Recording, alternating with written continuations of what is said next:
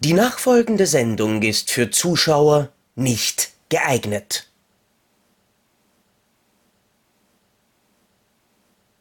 Oh mein Gott, ist das cool. Folge 32 von Depp und Deppert. Und wir sind wieder bei Verboten zensiert, weggesperrt. Das vierte Mal mittlerweile. Ich bin Christian und bei mir ist der Wurstwasserkönig Zocki. ja, ich habe mir ehrlich gesagt in meinem ganzen Leben nie gedacht, dass ich mich mal darüber freuen werde, dass ich in der Aufzeichnung Wasser trinke. Aber es ist mir zumindest ja. mit, mit, dem Salzstreuer drüber gefahren.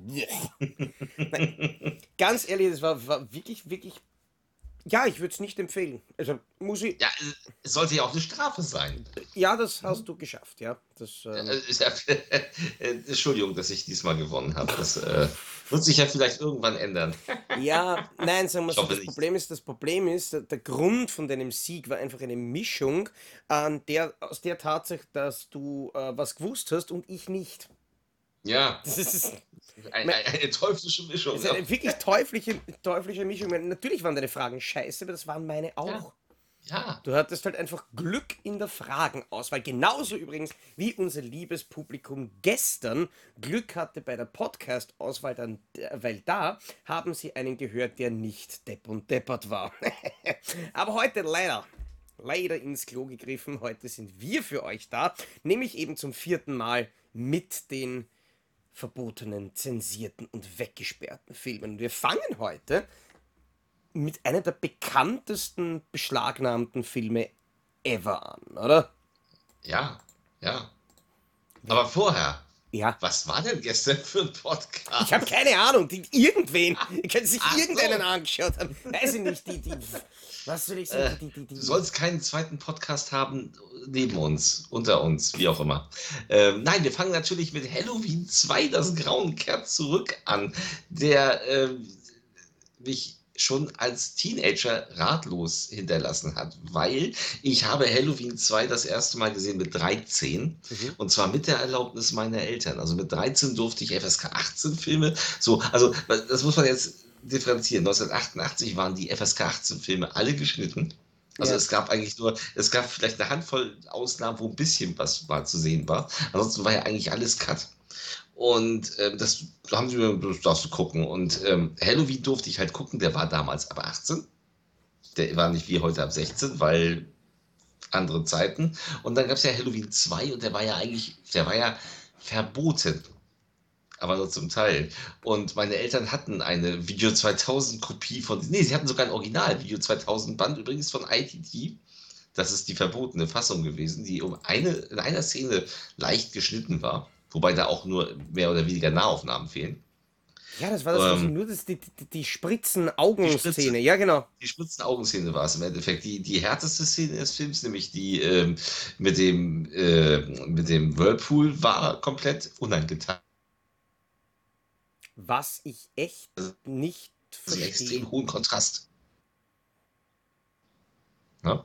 Tja, und die hatte die, die VMP und die ITT-Fassung, es gab also von VMP und ITT eine identische, äh, die hatten einen extrem hohen Kontrast damals in der Fassung. Das fand ich immer so ziemlich cool aus.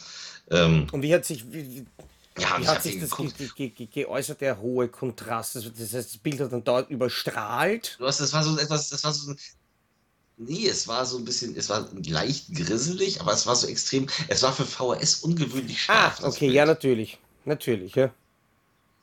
So, weil VHS war man das halt nicht, man hat den, ich habe den, ich habe die ja immer im Doppelpack geguckt, eins und zwei, mhm. so wie man es halt gemacht hat damals. Und ähm, eins hatte halt dieses alte Warner Tape VHS äh, 4 zu 3 Bild und die VMP und ITT, die waren fast 2,35, also die waren schon mit beiden nicht ganz 2,35, ich weiß nicht das genaue Format, ähm, was für die Zeit komplett mhm. ungewöhnlich mhm. war, einen Film mit Balken zu veröffentlichen. Also wirklich fast im Original-Kinoformat und hatten eben so einen extrem hohen Kontrast, das sah ganz cool aus. Und dadurch, dass der Film eben auch nicht mit künstlichen Schwenks und so versaut wurde, habe ich den immer ganz gern gesehen. Und ich habe den nie als schlimm empfunden. Also auch mit 13 habe ich diesen Film nicht als schlimm empfunden. Ja, es ist natürlich der Michael Myers Rage-Film, weil er im Endeffekt im ersten Teil ja ne, dauert es ja sehr lange, bis was passiert. Ja. Der Film baut auf Atmosphäre auf. Und der zweite hatte dieses Manko ja nicht. Der zweite, also das ja. Manko, es ist ja kein Manko, es ist ja, äh, ich liebe Teil 1. Ähm, aber der zweite konnte sofort loslegen, weil wir sind er spielt ja wirklich die, die Nacht zu Ende, die wir im ersten Teil angefangen haben, was ihn ja, was es ja so rund macht im Endeffekt. Und auch wenn der Film von Rick Rosenthal wesentlich schwächer ist als das Ding von Carpenter, äh, immerhin hat Carpenter ihn ja noch geschrieben ähm, und er hat ja auch einige Szenen inszeniert wie wir wissen heutzutage. Ähm, ich finde, der macht unglaublich Spaß. Das Einzige, was ich dem Film so ein bisschen anlaste, ist, dass die Musik, die ich immer noch, die ich auch super finde, die hat der Carpenter auch gemacht, die, äh, die Musikeinsätze sind manchmal ein bisschen unglücklich, weil in Szenen, wo du denkst, jetzt könnte es dieses brauchen, wenn, wenn irgendwie der, der Polizist, der, der Wachmann unten dann gucken geht mit der Taschenlappe, da ist dann mhm. Stille. So, die Musik setzt teilweise zu falschen Stellen ein, wie ich finde. Aber das ist natürlich Ne? Das sind Kleinigkeiten, aber das Ding gehört, also äh, nach heutiger Sicht ist das schon fast, wenn man einen wohlwollenden Prüfer hat, kann man den ab 16 ja, durchgehen. Und ich schaue ich schau nämlich gerade, weil, weil mein, es ist natürlich ein bisschen gemein, einen John Carpenter und einen Rick Rosenthal zu vergleichen. Und deswegen schaue ich jetzt gerade in der IMDb, was Rick Rosenthal anderes Wichtiges gemacht hat, außer Halloween 2. Und es wird dich oh, wundern. Die Vögel 2. Es ist Halloween 2. Ich weiß es. Nein, er hat nein, den Bad hat, Boys. Nein, den Bad Boys, glaube ich, mit dem Champagne. Ist das der? Mhm. Der war okay. Der war okay. Ja, eh. Aber ja. er hat dann noch Halloween Resurrection so. äh, gedreht und ich finde, das ist einfach ein Film, wenn du ja, den in deiner, in deiner Vita hast, der nimmt dir einfach zwei gute Filme weg. Die Hexen von Eastwick. Ja, das ist ein. Ah ja, Nein, mit Julia Campbell und Ellie Walker. 30 Minuten lang. Okay, cool. Ich, ich, ich, ich wollte schon sagen, das kann nee, ja nicht sein, dass er den gedreht 2 gefällt äh, auch ganz gut. Aber ja, und, und da, hat er, da, da hat er sich übrigens ja. Alan Smithy genannt, bei die Vögel 2. Und die Vögel 2 ist ein, ich habe mich drauf, als der auf Video rauskam, ich meine, das war 1994, da war ich 19 und äh, die Vögel ist für mich so einer, das ist so einer der, der frühen Kindheits-Horrorfilme ähm, gewesen. Also mit die Vögel fängt es eigentlich, kann man anfangen. Ja, vieles, sagen, vieles fängt mit Vögeln an. So, äh. ich, ja, vieles fängt mit Vögeln an, aber ich, ich liebe die Vögel. Ich finde, ich find, das ist also einer von Hitchcocks stärksten Filmen. Und als die Vögel 2 kamen und ich sah dann auch auf dem Cover dick Tippy Hedren und denke mhm. so, oh geil.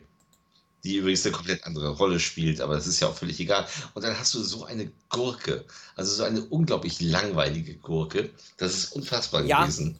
Wobei, wobei ich dazu sagen muss, ich, ich glaube, es, es spielen auch ganz oft eben wirklich die Erwartungen rein. Weil ich muss jetzt an der Stelle, wenn ich über Halloween 2 rede, ein bisschen in, in meiner Filmschau-Geschichte zurückgehen, weil ich habe den auch so ungefähr, ja. ich glaube, 12, 13, 14 das erste Mal gesehen. Und muss aber dazu sagen, ich glaube, der allererste beschlagnahmte Film, den ich jemals gesehen habe, äh, war Lucio Fulcis Nightmare Concert. Ja, dagegen und ist er natürlich deppert, der ist abgegangen. Und ich, ich weiß nicht, frag mich hm. nicht, wie ich auf diesen strunzblöden Gedanken damals gekommen bin. Aber ich hatte als in meiner Splatter-Kitty-Zeit irgendwie für kurze Zeit die, die, die, also grundsätzlich den Gedanken, dass es so brutale Filme gar nicht gibt. Und dass quasi Laser Paradise hergeht und Filme ein, also Filme veröffentlicht und selber irgendwelche Splatter-Szenen nachdreht und da reinschneidet. Das, das habe ich, hab ich geglaubt, wie ich Nightmare Concert gesehen habe. Wobei, gut, nach, nachdem man dann natürlich gewusst hat, dass das schon von Fulci selber aus ein absolutes Flickwerk ist, kann man den Gedanken vielleicht zumindest ein bisschen nachvollziehen. Aber.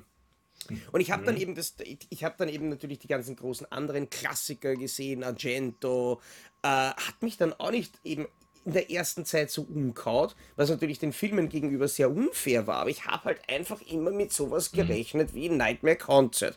Und dann kam Halloween 2 daher und ich bin natürlich auch halbert eingeschlafen dabei, weil es passiert einfach nichts. Aber das ist halt dann eben das Schöne, wenn man sich dann die Filme Jahre später wieder anschaut und auch einfach kein vertrotteltes Blätterkiddy mehr ist, das muss man auch dazu sagen, ähm, das schätzen kann. Es ist, wie du sagst, nicht sicherlich nicht der beste äh, Halloween-Film, aber einer, der wirklich mit seinem Tempo teilweise gut unterhalten kann und vor allem auch einer, äh, den man wirklich, also wenn die FSK wirklich einen guten Tag hat, mein ganz ehrlich, Tanz der Teufel hat er 16er gekriegt. Äh, Ja, das sollte der auch hinkriegen. Also, es ist ja wirklich der einzig wirklich brutale Mord. Also, das, das Ding, was geschnitten war, Ja. ist ja auch harmlos. Aber dieser einzig brutale Mord ist eben der mit dem Whirlpool, der auch vollkommen schwachsinnig ist, weil er müsste sich, also, A, dass man das Ding so heiß stellen kann. Äh, B, siehst du nicht viel, weil es recht dunkel ist, egal in welcher es Fassung. Du Es siehst ist wahrscheinlich das. R-Rating ziemlich Äh, gekürzt worden damals. Ne? Und, und wieso, hat er, wieso hat er sich die Hände nicht verbrannt? Okay, gut, man kann sagen, es macht ihm Ja. nichts aus, wenn er es tut, weil ihm ja sowieso Schmerz scheinbar nichts ausmacht. Aber ähm, nein, also da ist ja nichts bei. Und ähm, den kann man auch wirklich, also der, mir, er hat mich mit 13, er hat mich gegruselt, aber das sollte er ja. Aber er hat mich nicht, er hat mich nicht schockiert. Also ich fand tatsächlich den ersten, fand ich schlimmer am Ende, weil er mit diesem offenen, das war Mhm. der schwarze Mann und er überlebt und er ist weg und du siehst diese Aufnahmen so, wo er war, auch die, die leeren Straßen und du hörst dieses und damit entlässt dich der Das- Film. Mit diesem Ding so, er ist doch, er ist noch irgendwo Mhm. da draußen. Oh, oh. Und dieser hier hat ein, hat ein, äh, hat ein, äh, es ist Morgengrau und alles ist gut und du hörst Enter Sandman. Äh, nicht Enter Sandman, oh Gott, das wäre ja, das wäre ja Metallica gewesen, ne? Mr. Sandman. Bring me a dream. Ähm, dum, dum, was dum, dum. So, Ja, und Ja, ganz anderes Gefühl. Na, was man äh, bei dem Film, finde ich, auf jeden Fall noch dazu sagen muss zum Thema äh, Beschlagnahmung, ist ja, dass der, dass der Film dann in einer gekürzten Fassung von Filmkonfekt in Deutschland veröffentlicht worden ist. Und sie haben natürlich eben ein paar Szenen rausgeschnitten, haben dann aber diese Szenen als rausgeschnittenes Deleted Scene Special ins Bonusmaterial von der Blu-ray gepackt und haben das aber sogar Ja, Jetzt wirst du nicht so unter der Hand, so quasi eigentlich illegal äh, das ungeprüfte Material reingeschmissen. Die haben einfach Nee. die aus dem Film rausgeschnittenen Deleted Scenes von der FSK prüfen lassen, haben auch keine Jugendfreigabe gekriegt dafür. Und das ist, das ist Ja. eine Geschichte, die kann, die kann ich nicht, ja? weil alles, was beschlagnahmt ist, prüft die FSK natürlich nicht. Alles, was indiziert ist, prüft die FSK natürlich nicht. Das ist, eine, das ist so eine Gesetzeslücke, weil ähm, die Szenen an sich sind nicht beschlagnahmt. Der Film als Ganzes ist beschlagnahmt. Und die Szenen sind nicht inhaltsgleich mit dem Film. Das ist äh, nach dem Gesetzgeber. Natürlich ist Schwachsinn. Das, ist Quatsch. Und vor allem, aber So. wenn die, wenn die Ähm, Lücke so besteht, ja. warum hat man das nicht viel öfter gemacht? Keine Ahnung. Aber es ist halt eine Lücke. Und das Ding ist, ähm, dass der Film, das ist ja schon zeigt, das ist ja schon zehn Jahre draußen, das Ding, diese Ja. DVD, wenn nicht länger. Und ähm, das hat, wenn, wenn das Ding vor zehn Jahren schon mit FSK 18 wegkam, trotz dieser Szenen, die im Bonusmaterial sind, dann kriegt er heute Ja. locker eine 16er. Und ähm, ich weiß nicht, wer da jetzt, wer da jetzt gerade wirklich die Rechte besitzt zu dem Ding und warum das, also jetzt gerade zum Kinostart ist sich da mal hinterzuklemmen, zu gucken, dass man den rauskriegt. Hat es gerade einen kurzen. Hänger im Bild, aber jetzt geht's wieder, jetzt läuft's wieder. Irgendwer hat Internet, hat uns das Hm. Internet gekappt. Aber kommen wir vielleicht von einem bekannten Serienkiller zu einem anderen, weniger bekannten Serienkiller. ja. Weil ich denke, die meisten kennen Jackson. Jason, aber Jackson, we got married in a fever, kennt natürlich niemand. Und genauso wie man, ich glaube wirklich meine Stimmbänder, vor allem wenn ich zu singen anfange, beschlagnahmen sollte, sollte man definitiv den Film Unmasked Part 25 oder auch The Hand of Death Part 25, Jackson's Back, nicht unbedingt beschlagnahmen. Das ist nämlich eine Horrorkomödie aus dem Jahr 1988. Eigentlich ein. Ich muss sagen, es ist viel zu lang her, dass ich den gesehen habe, um jetzt Ja, bei mir auch. Ich habe den gesehen. mich genau auf den Härtegrad festzulegen. Aber es ist eine Komödie, es ist eine Persiflage von. von äh, Er, hat die, er hatte, glaube ich, die handelsüblichen Splatter-Szenen, aber die waren natürlich alle ironisch. Ja. Und hatte. Ich kann mir, weil es ist jetzt eigentlich schon die zweite Horrorkomödie, die, die beschlagnahmt worden ist. Und vielleicht hat das tatsächlich auch irgendwie so eine, eine, eine Sache, dass äh, diese Richter dann diese Vermischung von Humor und Gewalt wirklich dann noch mehr als Gewaltverherrlichung eingestuft haben, als wenn es ein, ein ernst gemachter Kill gewesen wäre. Wobei man aber auch bei diesem Film, weil das ist eine Frage, die ich mir jetzt schon eigentlich bei jedem zweiten Film, über den wir sprechen, stelle, ähm, wie zum Teufel kam es zu der Beschlagnahme? Wir wissen ja jetzt schon, dass für die meisten Beschlagnahmen eine einzige Person verantwortlich ist. Für den Fall, dass diese übrigens irgendjemand kennt, würde ich mich sehr privat über eine Information freuen, weil ich würde diese Person sehr gerne einmal in den Podcast einladen und mhm. einfach einmal fragen zur damaligen Zeit. Vor allem, weil es ja eben auch bei, bei Jackson's Back um, um einen Film geht, der damals nicht in Deutschland veröffentlicht wurde. Ja, aber vielleicht lag der bei irgendeiner, bei irgendeiner Videodrom-Hausdurchsuchung rum und die haben den als ähm, verdächtig mitgenommen und dann ist das so auf. Das gibt es ja auch. Ja, natürlich. Nein, ich, ja? ich nehme an, der wird bei irgendeiner, einer, weil es ist die, die US-VHS-Kassette, wenn ich das richtig sehe, ähm, die wird wahrscheinlich bei irgendeiner Börse, in irgendeiner ja. Videothek, vielleicht war sie bei Video Hello, ist sie gestanden. ähm, wobei, ich, wobei ich aber trotzdem sagen muss, wenn ich mir nämlich das, weil wir wissen ja alle, dass das, was schuld ist dran, dass, dass England überhaupt ihre Video Nasties und den ganzen Video Recordings Act gemacht haben, war ja eigentlich gar kein Film, sondern ein Filmposter, nämlich das von Driller Killer von Abel Ferrara, wo der Typ mhm. mit der Bohrmaschine zu sehen ist. Und das hat gereicht, da wurde das Poster verboten und der Film war quasi nur mehr Kollateralschaden. Jetzt haben wir das, vielleicht war es das Cover-Artwork von der VHS, aber das ganz ehrlich, das schaut aus wie eine lustige Mumie mit leuchtenden Augen, die einmal zum Zahnarzt gehen sollte. Ja, das ist auch, war auch nicht schlimm, der Film. Also Nö. auch da ist natürlich albern. Und er war äh, absolut amateurhaft. Und das kann ich mich erinnern. Ja, der war, der war schon ziemlich, ziemlich äh, independent. Schnasig eigentlich gewirkt hat. Ja, ganz so schlimm war es nicht. Ja, gut. ähm, ja, dann der nächste, da bin ich etwas ratlos mal wieder, das ist Harakiri. Mhm ein japanischer Film von 1990, ein Amateurfilm aus Japan, vor allen Dingen von 1990, den es, der als US-DVD beschlagnahmt ist und den ich nie gesehen habe. Der war zum Beispiel im Boobs and Blood Box Set drin. Mhm. Kennst du den? Nein, äh, ich, ich habe jetzt äh, gerade nebenbei gelesen, in der UFDB gibt es eine Kritik von Stefan M., und aus der kann ich kurz zitieren. 45 ja. Minuten lang sieht man einer Frau im orangefarbenen Bademantel dabei zu, wie sie erst zaudert, sich ein Messer in den Bauch zu rammen, es dann aber doch tut und sich dann quälend lange vor Schmerzen auf dem Boden windet, herumkriecht und schließlich stirbt. Hm. Also offensichtlich, offensichtlich so eine, so eine Art Guinea Pig-Version, die halt eben in einer Kurzgeschichte diesen Akt des Selbstmordes darstellt. Und zwar sonst nichts anderes. Hm. Klingt, ich weiß, ich weiß nicht, wie es für dich klingt, so auf einer Skala von 1 bis 10, wie spannend klingt das?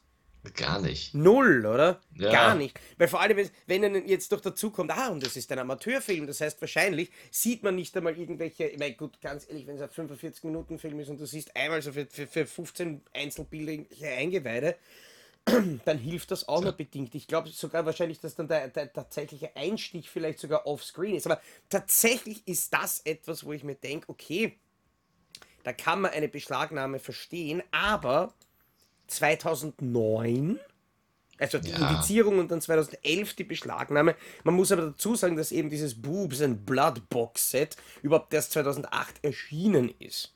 Mhm. Bis dahin gab es wahrscheinlich auch eine japanische DVD, die da auch in der, in der OFDP eingetragen ist. Aber das dürfte tatsächlich eine Reihe sein, nämlich eben diese RB und Onna Harakiri-Reihe. Wie heißt die da? Da gibt es nämlich ein paar davon. Zwei, vier, sechs Stück. Freuen wir uns. Hoffentlich sind die anderen auch alle beschlagnahmt. mhm. Gut. Tja, keine Ahnung. Aber ja. jetzt, jetzt kommt was, was eigentlich unter F gehören würde, aber unter H steht. Du meinst unter Ficken? nein, nein. Also, äh, du, meinst, du meinst die Folterranch der gequälten Frauen.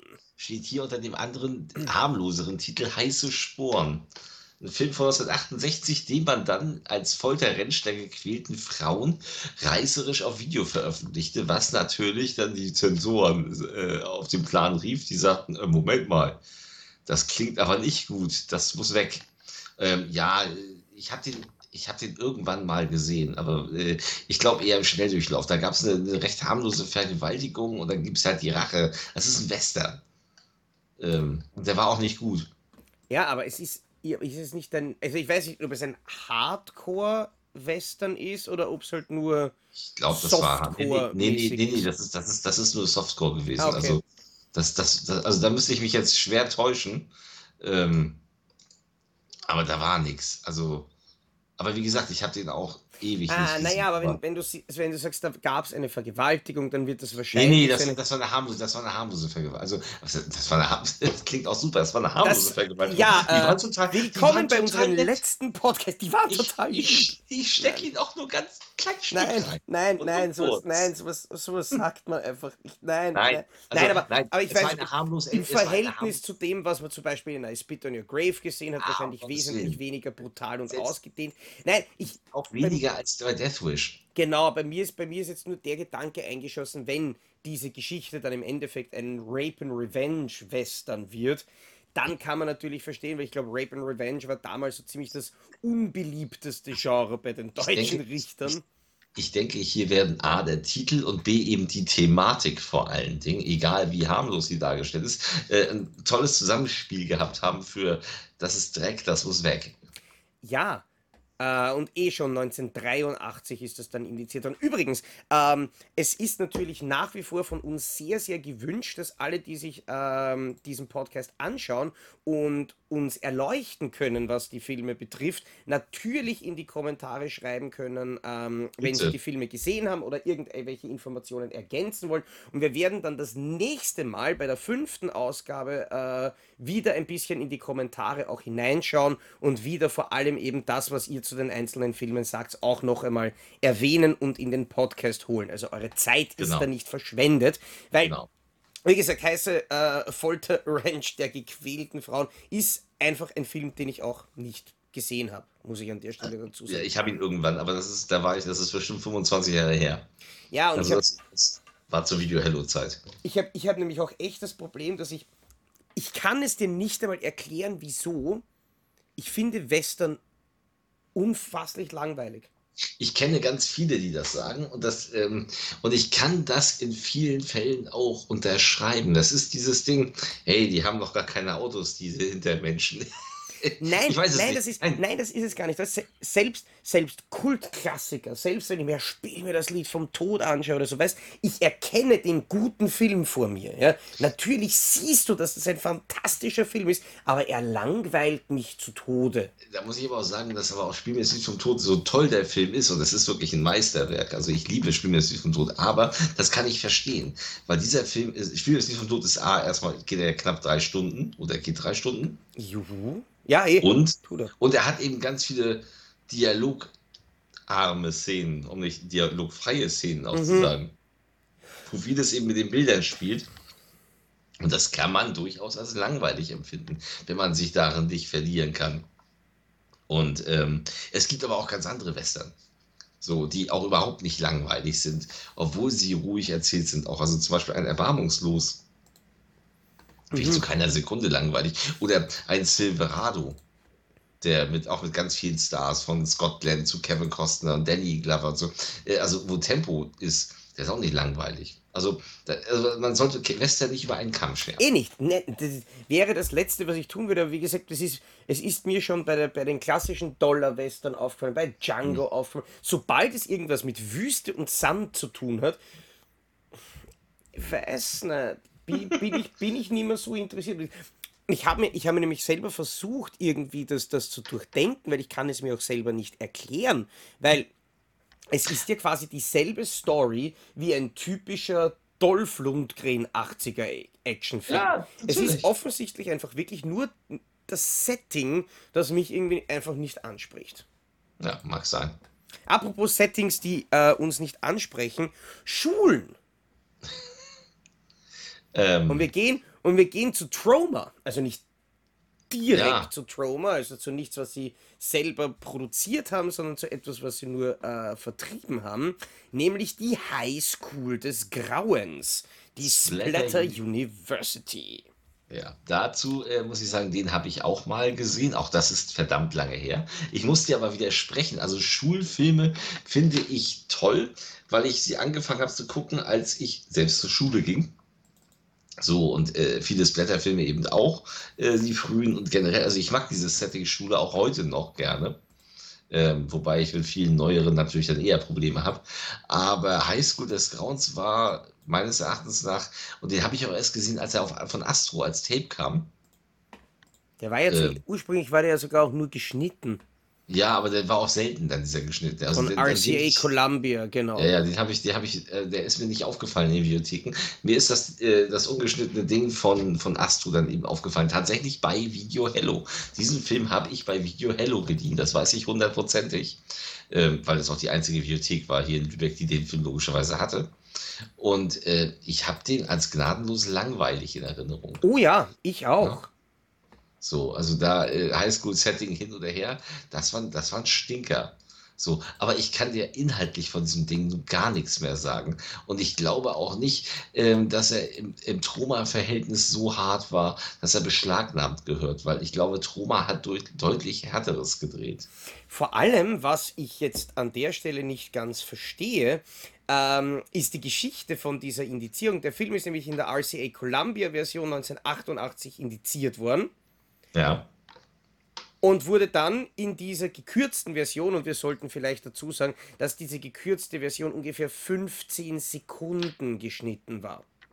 Mhm. Und nämlich wirklich nur bei den wenigen Kills, die der Film gehabt hat, vielleicht einmal drei, vier Sekunden von irgendeinem Close-Up weggenommen hat. Ja. Ähm, aber wie gesagt, die, die gekürzte Fassung, die indiziert wurde, wurde dann wieder von der Liste gestrichen 2012. Und genau dazwischen, 2002, wurde die Astro-Fassung beschlagnahmt, aber ohne dass die Astro-Fassung vorher indiziert war. Und das Tja. check ich irgendwie nicht, weil normalerweise, also das war bis jetzt bei jedem Titel so, es ist doch so, dass ein Titel auf die Liste B gesetzt wird und dann dem Richter vorgelegt wird, wenn dann die Beschlagnahme erfolgt, landet Mhm. er quasi auf der Liste BB und ist dann ein, ein, ein BB. Heißt so, ja, ist dann, ist dann beschlagnahmt. Oder er kommt auf die Liste EB, dann ist er noch eingezogen auch noch. Äh, Oder wenn aber der, der, der Richter entscheidet, nein, das ist keinen Fall für einen 131er, dann wird der von B wieder auf A umgetragen. Kann sein. Ich glaube, das ist so, Und ja. das ist so, das, das, das weiß ich, das habe ich vor einiger Zeit einmal recherchiert. Und deswegen wundert es mich, dass da keine, keine Indizierung von einer Astrofassung steht. Könnte es unter Umständen sein, dass die deutsche Zensurwerkstatt da Scheiße Indiz- gebaut hat? Vielleicht haben sie das Ding gar nicht erst indiziert, sondern direkt von Richter gebracht. Keine Ahnung. Ja, keine Ahnung. Ähm, Oder vielleicht ja. haben sie irgendwas, irgendwas äh, dokumentiert, also falsch dokumentiert. Ich meine, dann wäre es natürlich toll, weil dann könnte man den, da- das wahrscheinlich recht leicht anfechten. Aber es gibt ja Mediabooks von Cinestrange. Äh, eines davon habe ich tatsächlich äh, von einem Zuschauer in einem Mystery-Paket einmal gefunden.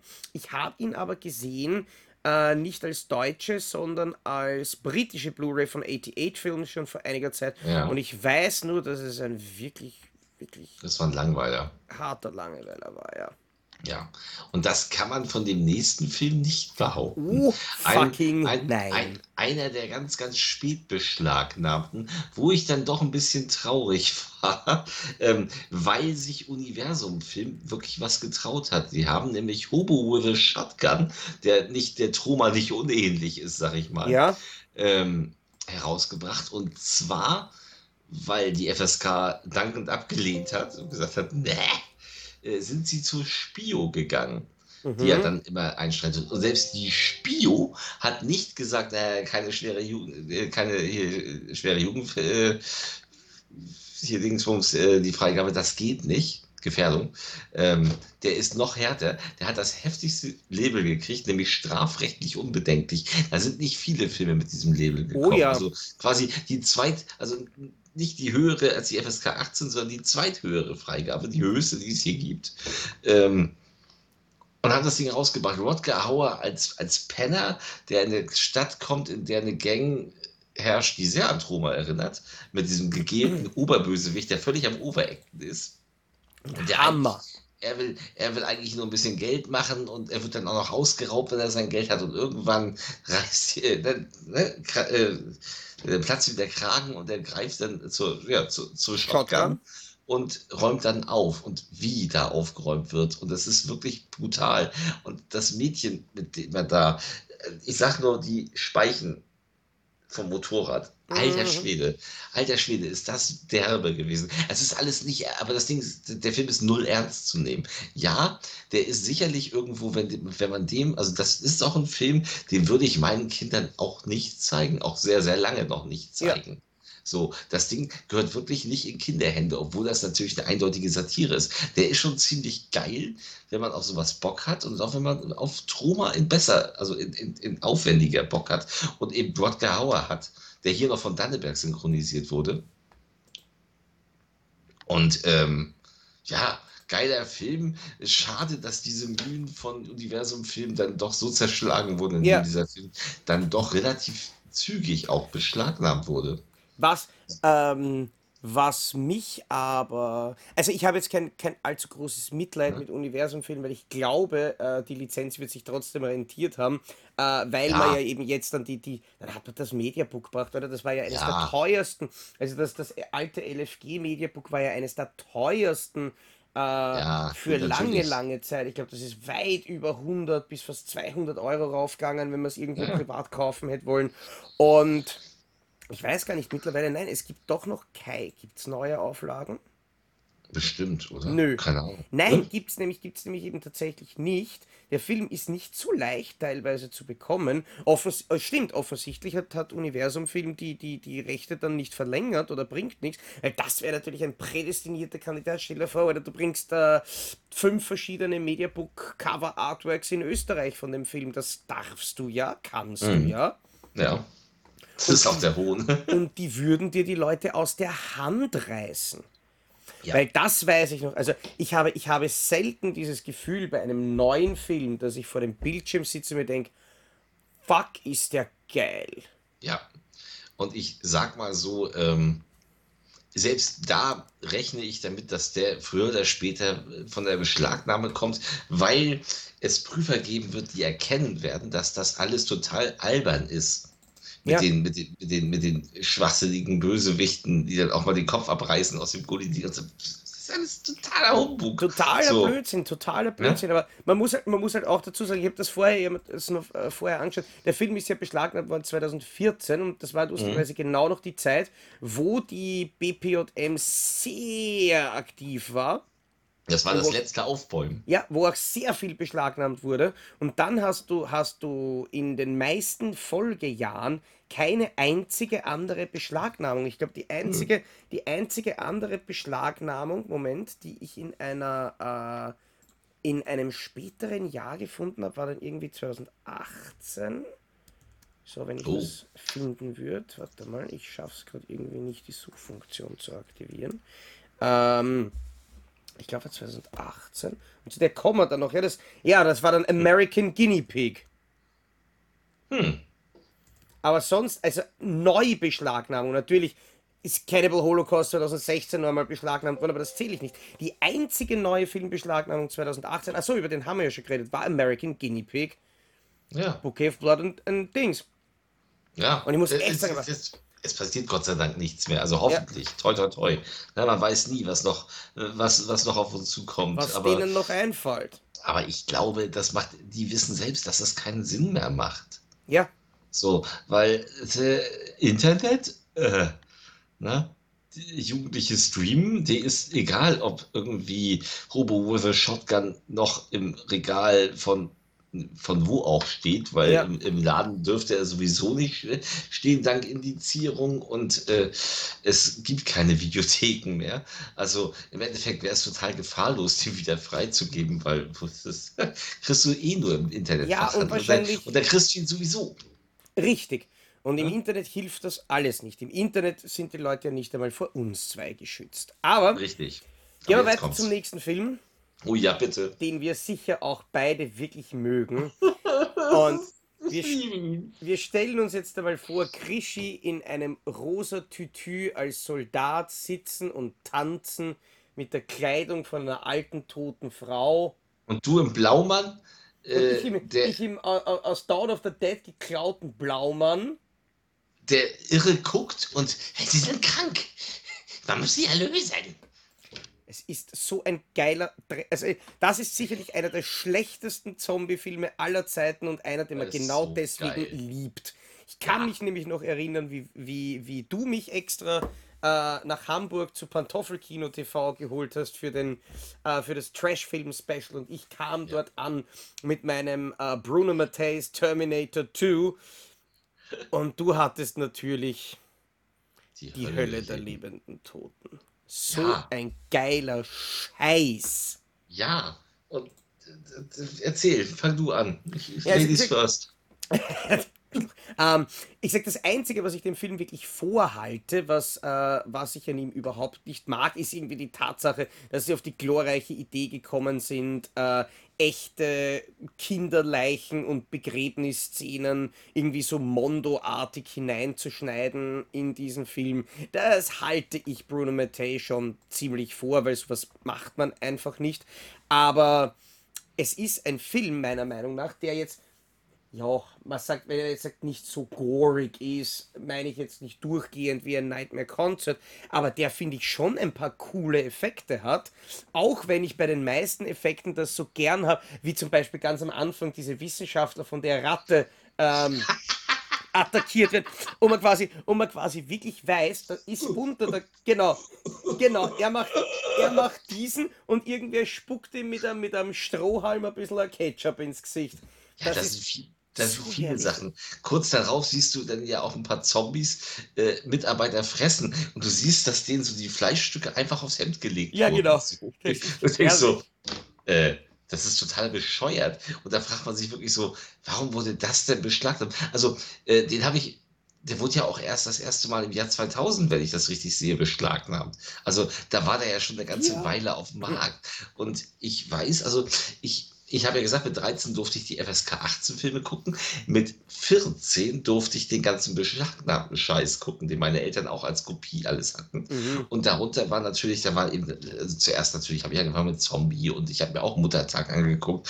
Und ich habe mir natürlich äh, also, die ganzen Fulgis angeguckt. Aber ähm, im Endeffekt sind. Äh, sind die Filme, die ich am meisten von diesen Zombie-Filmen und so geguckt habe, war natürlich Dawn, ähm, das war Großangriff der Zombies, der kein Zombie-Film ist.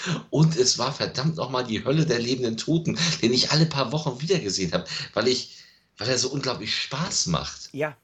Also auch in der damals, damals war er ja geschnitten, aber nicht wirklich um Gewalt, sondern einfach das Ende war weg. Also der, der Epilog fehlte und ein paar Handlungsszenen. Ich weiß nicht, wie es dir geht, aber beim Film von Bruno Mattei ist das, ich würde sagen, verschmerzbar. Ja, es war nur merkwürdig, weil dieser, dieser Bildsprung kam und du das Bild im Hintergrund von dem, im Abspann gesehen hast von der Szene, die dir fehlte. Das war immer etwas eigenartig. Aber nein, äh, ganz toll, diese, diese Spezialeinheit aus, aus unfähigen Blaumann-Typen, die irgendwie äh, erstmal so eine Revolte aufhalten müssen, so ein paar Umweltaktivisten, die sie erschießen, die sich auch erschießen lassen wollen, weil die stehen ja so da. Peng, der erste. Oh, ja. du wurdest erschossen. Pum, jetzt du auch. Oh, oh nein, auch. sie sind alle krank. krank. und, dann, und, dann, und, dann, und dann diese, diese, der sterbende Oberterrorist. Ihr werdet sterben. Auf die, auf die schlimmste Art, die man sich vorstellen kann. Zerfetzt.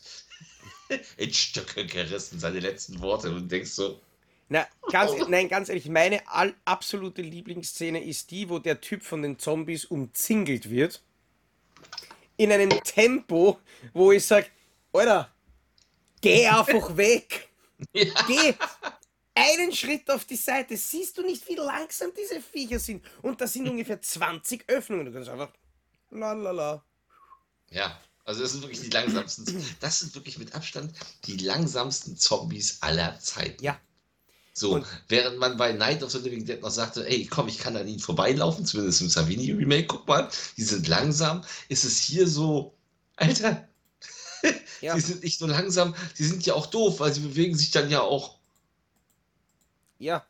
Oh, ähm, unfassbar.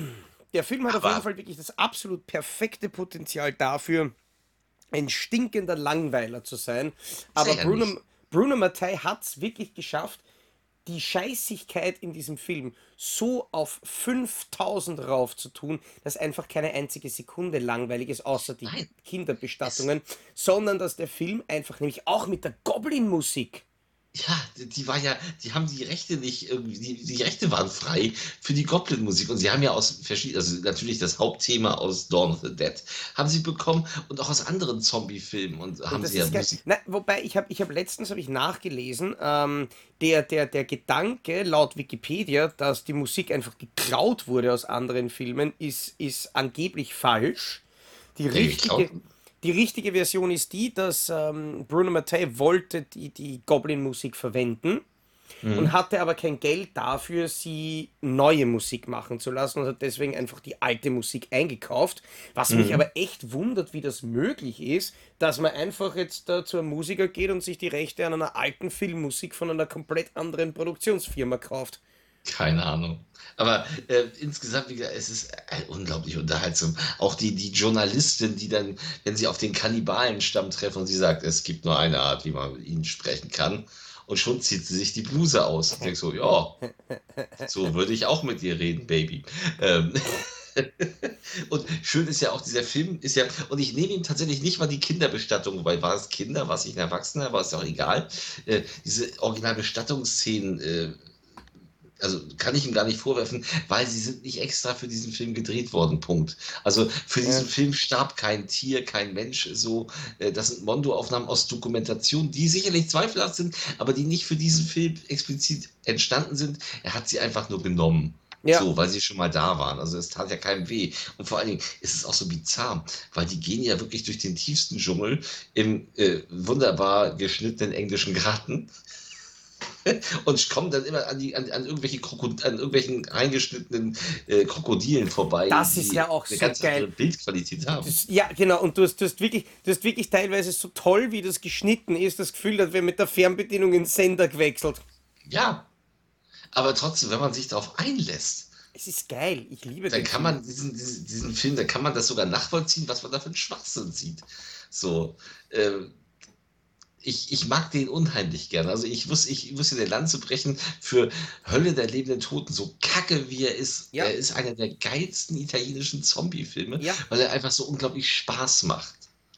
Oh ja, ich Ne? gebe dir Punkt. einfach recht. Punkt. Mir, mir fällt gerade ehrlich gesagt irgendwie auf, H ist irgendwie der spannendste Buchstabe, den es gibt. Mit den, Ja, mit den meisten großen Klassikern, weil wir haben jetzt da heute schon Halloween 2 gehabt, wir haben Hobo gehabt, Hölle der lebenden Toten und jetzt kommt als nächstes Hostel 2.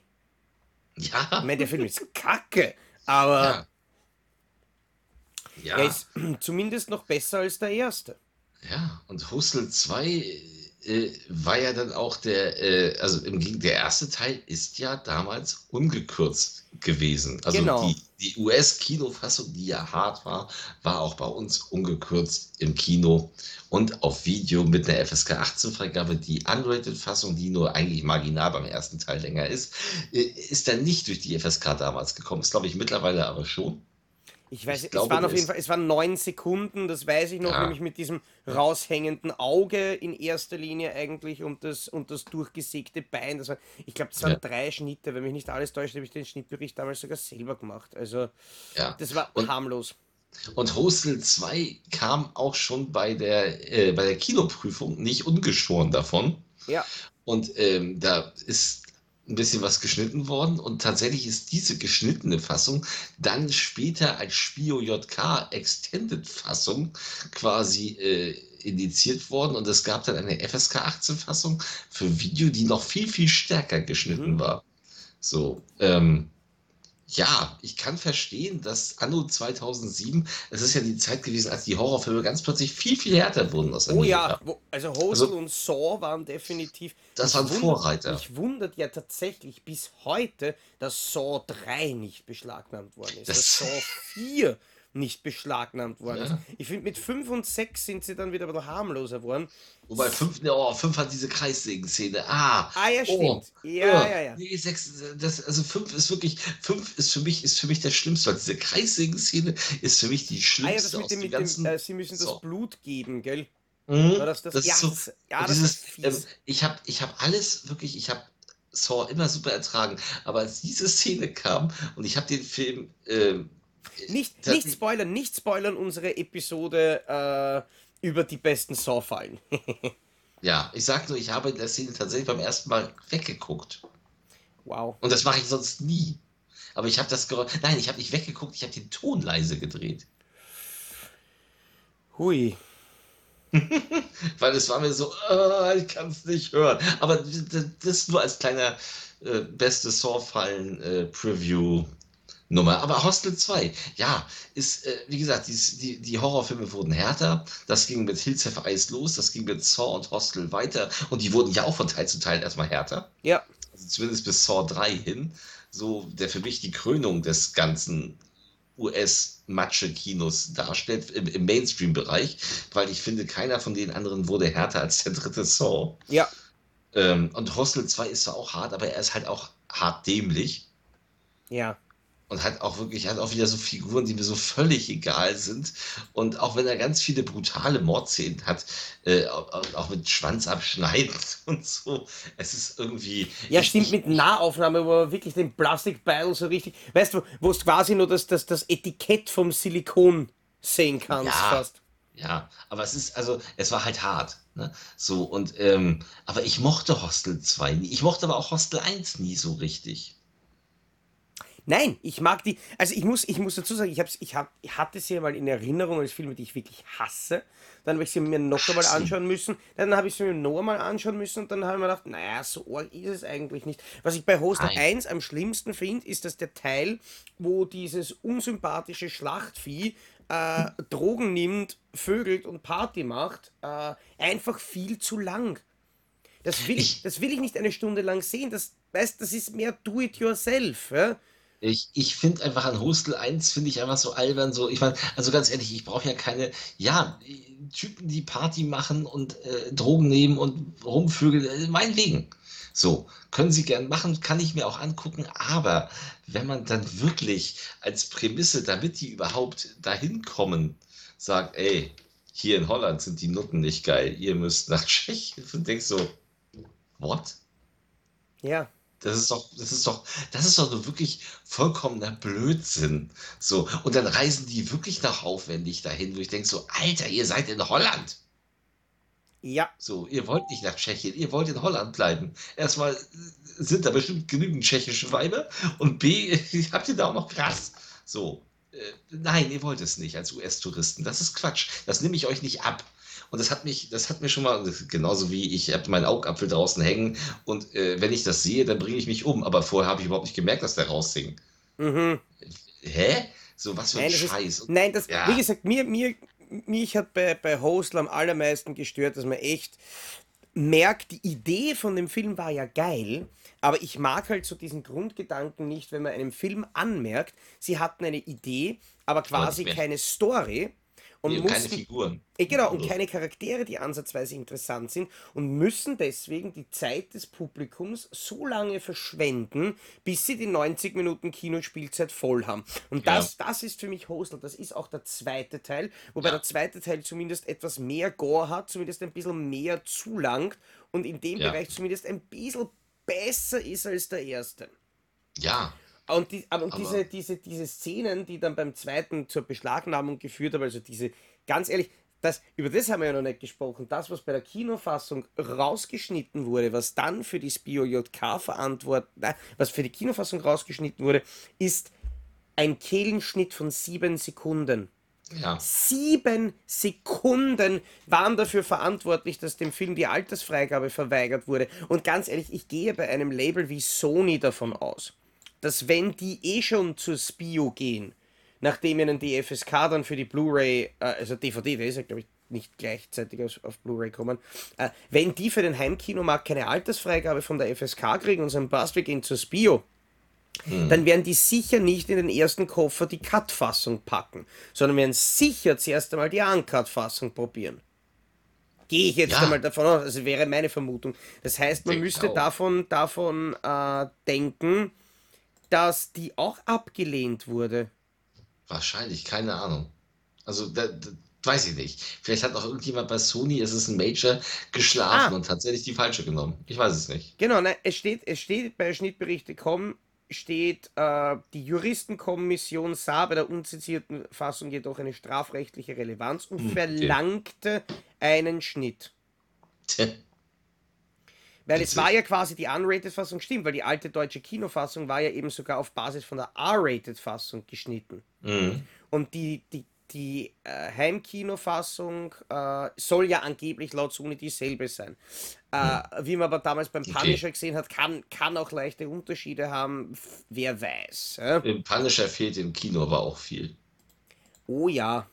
Ich Aber ich, muss, aber ich muss sagen, es fehlt Ja. auch in der R-Rated-Fassung sehr viel, weil ich kann mich nämlich erinnern, ich habe den Punisher damals im Kino gesehen, habe mich nachher beim Kino beschwert und habe gesagt, wie sie auf die äh, saudepperte Idee kommen, dass sie da die geschnittene deutsche Fassung zeigen und nicht die Uncut-Fassung, wie es in Österreich üblich ist. Ähm, Mhm. und auch von Sony kommuniziert wurde. Äh, nur um dann drauf zu kommen, nein, das war eh die Uncut-Fassung. Der Schnitt ist einfach nur scheiße. Mhm. Und du merkst es schon, also bei dem Überfall auf die Party, vor allem natürlich bei der, bei der äh, Piercing-Folter, merkst du es ganz extrem, dass da Ja. massig fürs R-Rating die Schere angesetzt worden ist. Und das ist. Ja, Ja. Ja. Gut, aber das war halt die Zeit damals. Ne? ja. Ja. Aber äh, Hostel 2, ja, wie gesagt, äh, klar, der ist hart. So, es ist kein, äh, im Endeffekt wundert es mich nicht, dass der beschlagnahmt wurde zu der Zeit. Aber heute ist das natürlich auch wieder, also wie gesagt, heute sind die Beschlagnahmen eh fast alle hinfällig, aber wie ich finde. Und Hostel 2 ist halt, ja, ungewöhnlich, weil es ein Major-Film war. Mhm. Ja, dass Ja. er mal beschlagnahmt wurde. Das passiert halt nicht oft. Das passiert überhaupt nicht oft. Ganz ehrlich, mir Ja. Früher vielleicht noch eher, aber jetzt, wie gesagt, das ist. Beschlagnahmungen sind eigentlich fast durch das Thema. Die letzten Sachen, die dann eben wirklich nur beschlagnahmt wurden, sind Sachen, die schon beschlagnahmt waren oder halt eben solche Gesichter des Todes Sachen. Da hat es nämlich zum Beispiel eine große Welle, glaube ich, in 2016 oder so gegeben, wie es da Ja. äh, wie es da einige von denen erwischt hat. Äh, es war auch 14 da. Es war da auch 14. Aber wie gesagt, wir haben noch einen Film im Mhm. Buchstaben H und sind schon seit 52 Minuten drauf. Das heißt, ich würde sagen, wir haben heute in der Folge einen Buchstaben geschafft, oder? Äh, Oh, also sind wir gut. Wir sind, wir sind echt gut. Da haben wir ja noch 23 Folgen. Nein, so, wir haben noch viele Folgen nach uns, aber die kommen natürlich auch in Kürze. Ja, Aber machen wir doch mal den letzten Film. machen wir den letzten Film und wir, Was ganz Leckeres. was ganz Leckeres und wir dürfen, ich glaube, ich habe noch nie wirklich lang über diesen Film gesprochen irgendwo. The Human Fucking Centipede 2. Full Sequence. The Full Sequence. Ja. Was sagst du dazu? Also Human Centipede war ja damals ein großer Aufreger. Hat ja in Deutschland auch eine um mehrere Minuten geschnittene FSK-Fassung, was ich nicht fassen konnte, weil ich habe den Film lange bevor er in Deutschland kam gesehen. Ich auch, ja. Äh, mir UK. Kupp, da hat ein Kumpel gesagt, so guck dir das an. Das ist abgefahren, das ist ganz geil. So, die Idee ist geil.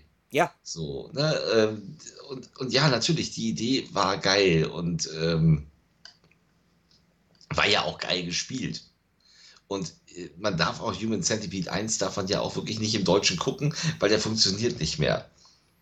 Weil wir haben die, wir haben äh, die Sprachbarriere funktioniert nicht mehr, wenn alle Deutsch reden. Mhm. Das, das war doof. Aber Human Centipede 2,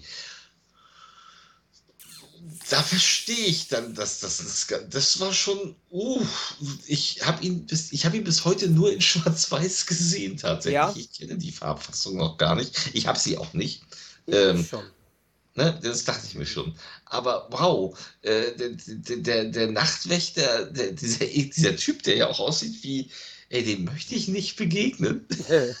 Nein, Und der, und der dann das nachstellt, ja, das war dann eine ganz andere Nummer an Zeigefreudigkeit, weil hier, hier, wird die Wurst warm. also wenn dir bei dem Film die Wurst warm wird, Nee, äh, nicht. dann, dann hast du, dann hast du, glaube ich, ein Problem mit dem Hirnwasser und nicht mit dem Wurstwasser. ähm, Oh, Ja, der Vergleich war auch grauslich. Ähm, aber man muss, also man muss echt sagen, ich kann mich, ich kann mich noch erinnern. Wie ich den ersten gesehen habe, ging es mir übrigens ziemlich genau, äh, ziemlich genau gleich so wie dir. Ich ah. habe aber irgendwie, wie ich den ersten gleich, äh, gesehen habe, gleich gesagt, okay, passt, das kommt nie in Deutschland. Aber einfach, weil ja. ich halt weiß, wie die FSK tickt und weil die diese kranke Idee von dem Human Centipede sehen und sich denken, nein, das können ja. wir in unserem Land nicht veröffentlichen. Und so ist es, so ist es ja dann eben auch passiert. Es, ganz ehrlich, ich hätte da schon fast damit gerechnet, dass sie beschlagnahmen, weil ich ja weiß, was sie sonst alles schon beschlagnahmt haben, nicht weil der Film das verdient hätte. Und ich ja. fand den ersten Film eigentlich ganz gut. Und mit ja, ganz gut meine ich ganz gut. Er war jetzt weder besonders spannend noch besonders Nein, atemberaubend. Es war ein okayer Film in Wirklichkeit. Ja, es ist aber auch kein Film, der, der also da, ich sehe da keinen großen äh, Skandal im ersten. Nein, und überhaupt nicht. Das war und Dieter Laser war geil. Ja, Dieter Laser war super. Ja, war super. Du siehst, und der du Film siehst hat im ersten ja nicht viel. Ja, eh. Erstens, du siehst nicht viel. Der Film hat aber eine wirklich, und das muss man echt sagen, von Filmen, die nach der 2000-Ära eine eigene, individuelle, ähm, komplett neue Idee gehabt mhm. haben, ja. ist der weit oben.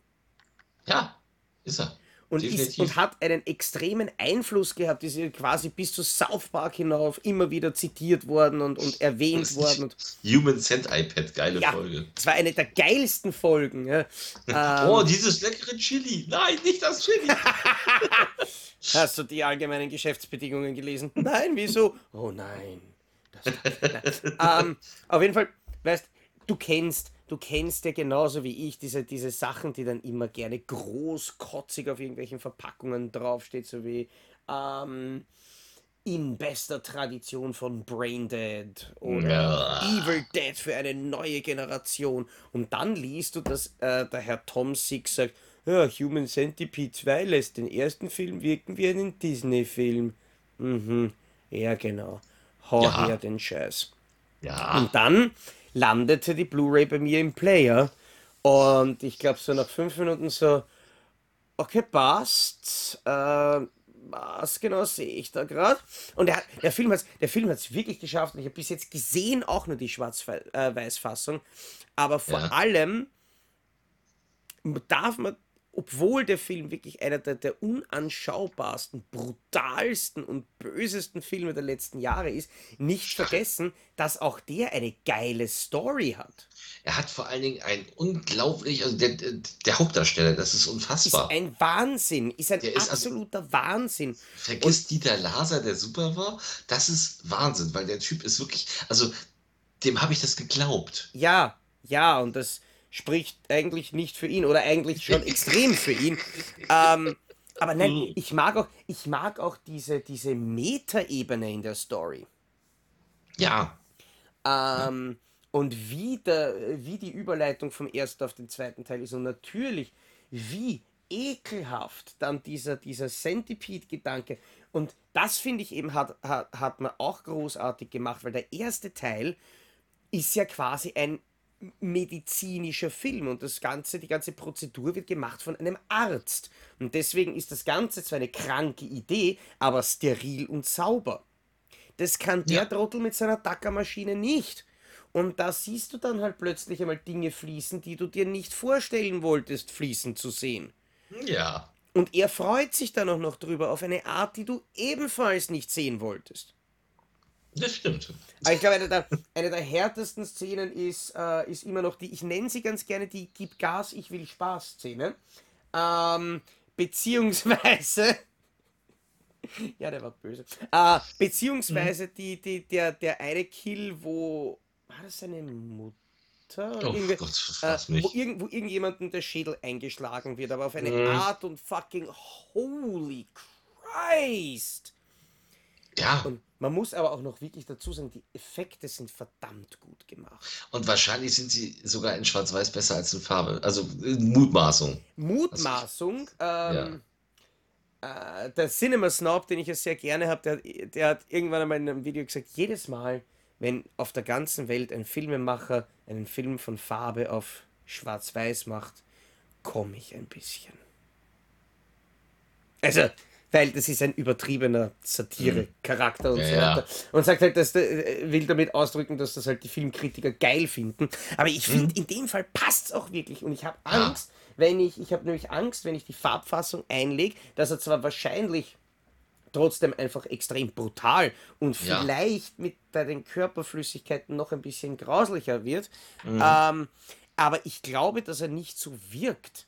Ja, Weil- das sehe ich genauso. Ich habe ein bisschen Angst, dass durch die, weißt du, ja, gut, dann ist es ein Film wie jeder andere, äh, vielleicht eben ein bisschen mehr billig wirkt auch. Da, Und gesagt, das- ich habe es nicht ausgetestet. Ich, äh, Ja, ich, ich sollte ich sollt das eigentlich austesten. Es würde mich echt interessieren. tja, dann Ja. berichte. Dann berichte ich. Ja, wir haben, wir haben noch einige Dinge zu berichten. Wir werden auf jeden Fall, ähm, weil wir haben ja jetzt wieder zweimal äh, Beschlagnahmungen hintereinander gemacht. Das heißt, wir werden uns Jetzt. jetzt dann wieder einem anderen Thema widmen. Und kommen dann in Kürze wieder und in zurück. Kürze wieder zu den Beschlagnahmen zurückkommen. Da habe ich auf jeden Fall schon vor, ich habe ja neben mir noch stehen die DVD von The Butcher. Mhm. Äh, die schaue ich mir an, dann schicke ich sie dir zu, dass Mhm. wir dann äh, drüber sprechen können. Und äh, außerdem haben wir dann noch die Kommentare. Wie gesagt, falls ihr eure Meinung sagen wollt, ähm, zu den in den letzten beiden Folgen bes äh, besprochenen Filmen, dann tut das. Seid uns nur bitte nicht böse, wenn wir entweder nicht alle Beiträge vorlesen können oder die Beiträge dann auch entsprechend kürzen, weil ein Podcast, der vier Stunden dauert, hat auch keinen Sinn. Deswegen Nein. würde ich sagen, wir sind jetzt gerade über die 60 Minuten Marke geschlittert. Damit würde ich sagen, mir reicht's eigentlich. ja, eine Stunde, eine Stunde Zocki reicht einem auch. Ja, So, ja, und ich habe ähm, 24 davon am Tag. Oh Gottes Willen. Äh, ich würde ich würd meinen Kummer in Wurstwasser ertrinken. Du bist ein. Ja. ja. Mach du. äh, heute ist nicht alle Tage, wir kommen wieder keine Frage. Bis zum nächsten Mal. Bis nächste. Woche.